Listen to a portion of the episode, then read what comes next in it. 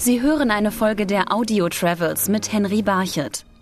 Im Film Die Wolken von Sils Maria ist die Maloja-Schlange der Titel eines Theaterstücks, aber das Wetterphänomen ist auch auf dem Bildschirm zu sehen.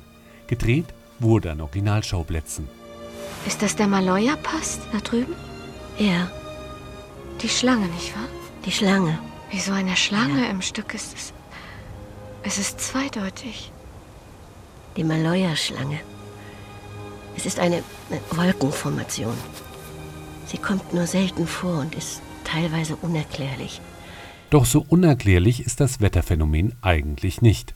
Wie die Maloja-Schlange entsteht, weiß zum Beispiel Joachim Jung vom Kulturbüro Kubus in Sils Maria. Die Maloja-Schlange ist eine Wolkenformation, die sich bildet, wenn die äh, erwärmte Luft aus dem Bergell durch den Wind, der durch die Erwärmung entsteht, hochgetrieben wird ins Engadin. Dann bildet sich ab einem gewissen, je nachdem, wo der, der Kondensationspunkt liegt, bilden sich die von Feuchtigkeit satte Luft, die kondensiert aus und es bilden sich Wolken auf einer ganz bestimmten Höhe. Da sehen Sie dann genau, wo der Kondensationspunkt liegt, auf welcher Höhe.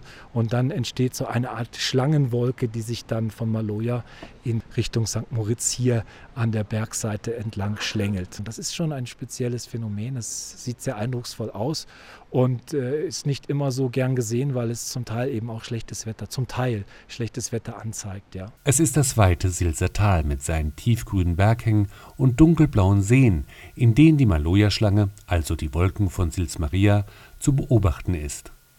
Eine Landschaft, die den Regisseur Olivier Assayas so beeindruckt hat, dass er hier einen Teil des Filmes mit Juliette Binoche drehte. I wanted those landscapes to have a mysterious but essential role in the story. They, they are not just beautiful landscapes. The, the landscapes of Engadine, the, the landscapes of Sils Maria are, yes, of course, spectacular, but they are also connected to a lot of the European culture. Denn Kulturschaffende wie Philosophen, Schriftsteller und Maler gehören seit Jahrzehnten zu den Besuchern des kleinen Engadiner Bergdorfes Sils Maria.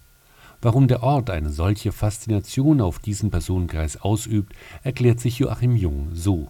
Ich glaube, ein wesentlicher Grund ist die Offenheit dieser Landschaft, die Möglichkeit, lange Wege machen zu können in dieser Ebene mit äh, einem weiten Horizont, mit Blick gegen Süden, mit wunderbaren Spazierwegen. Das ist eine Erfahrung, die viele hier gemacht haben und immer wieder machen, dass die Landschaft einen sein lässt, dass sie einen frei lässt.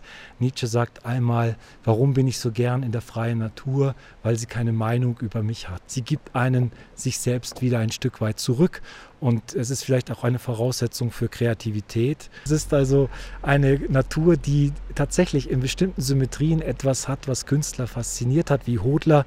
Die Symmetrien und die Farben, die Farbintensität des Engadiner Sommer. Man hat das Gefühl, die Pflanzen wissen, dass sie nicht viel Zeit haben in der Intensität, in der sie blühen und in der, in der Farbkraft. Äh, ist das schon ein Kunstwerk, ja, ja.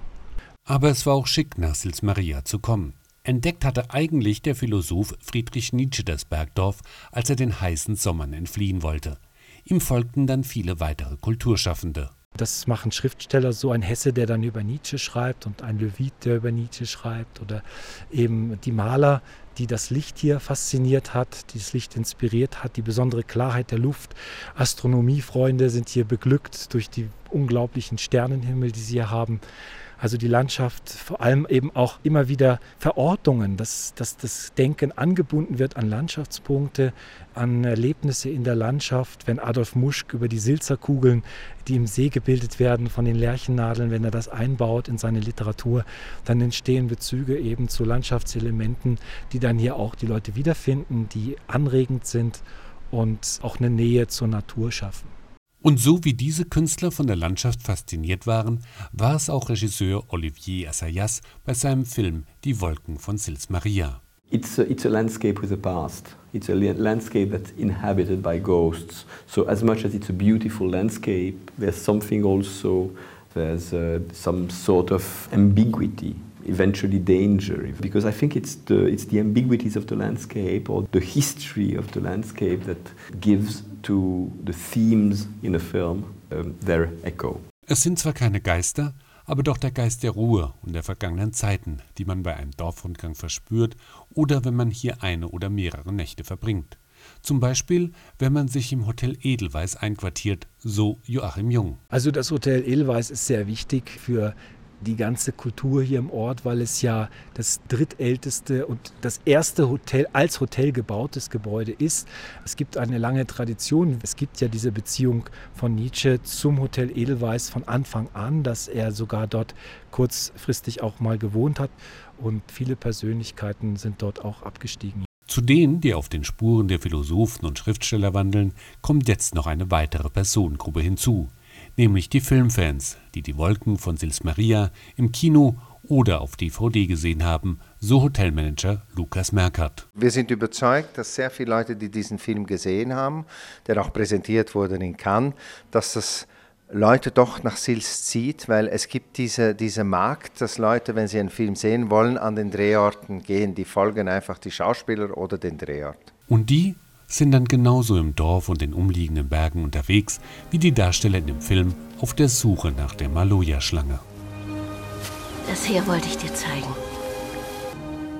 Die Ausschnitte aus dem Film Die Wolken von Sils Maria und das Interview mit Olivier Assayas wurden vom Filmverleih NFP Marketing und Distribution zur Verfügung gestellt. Der Aufenthalt in Sils Maria wurde unterstützt vom Hotel Edelweiss. Sie hörten eine Folge der Audio Travels mit Henry Barchet.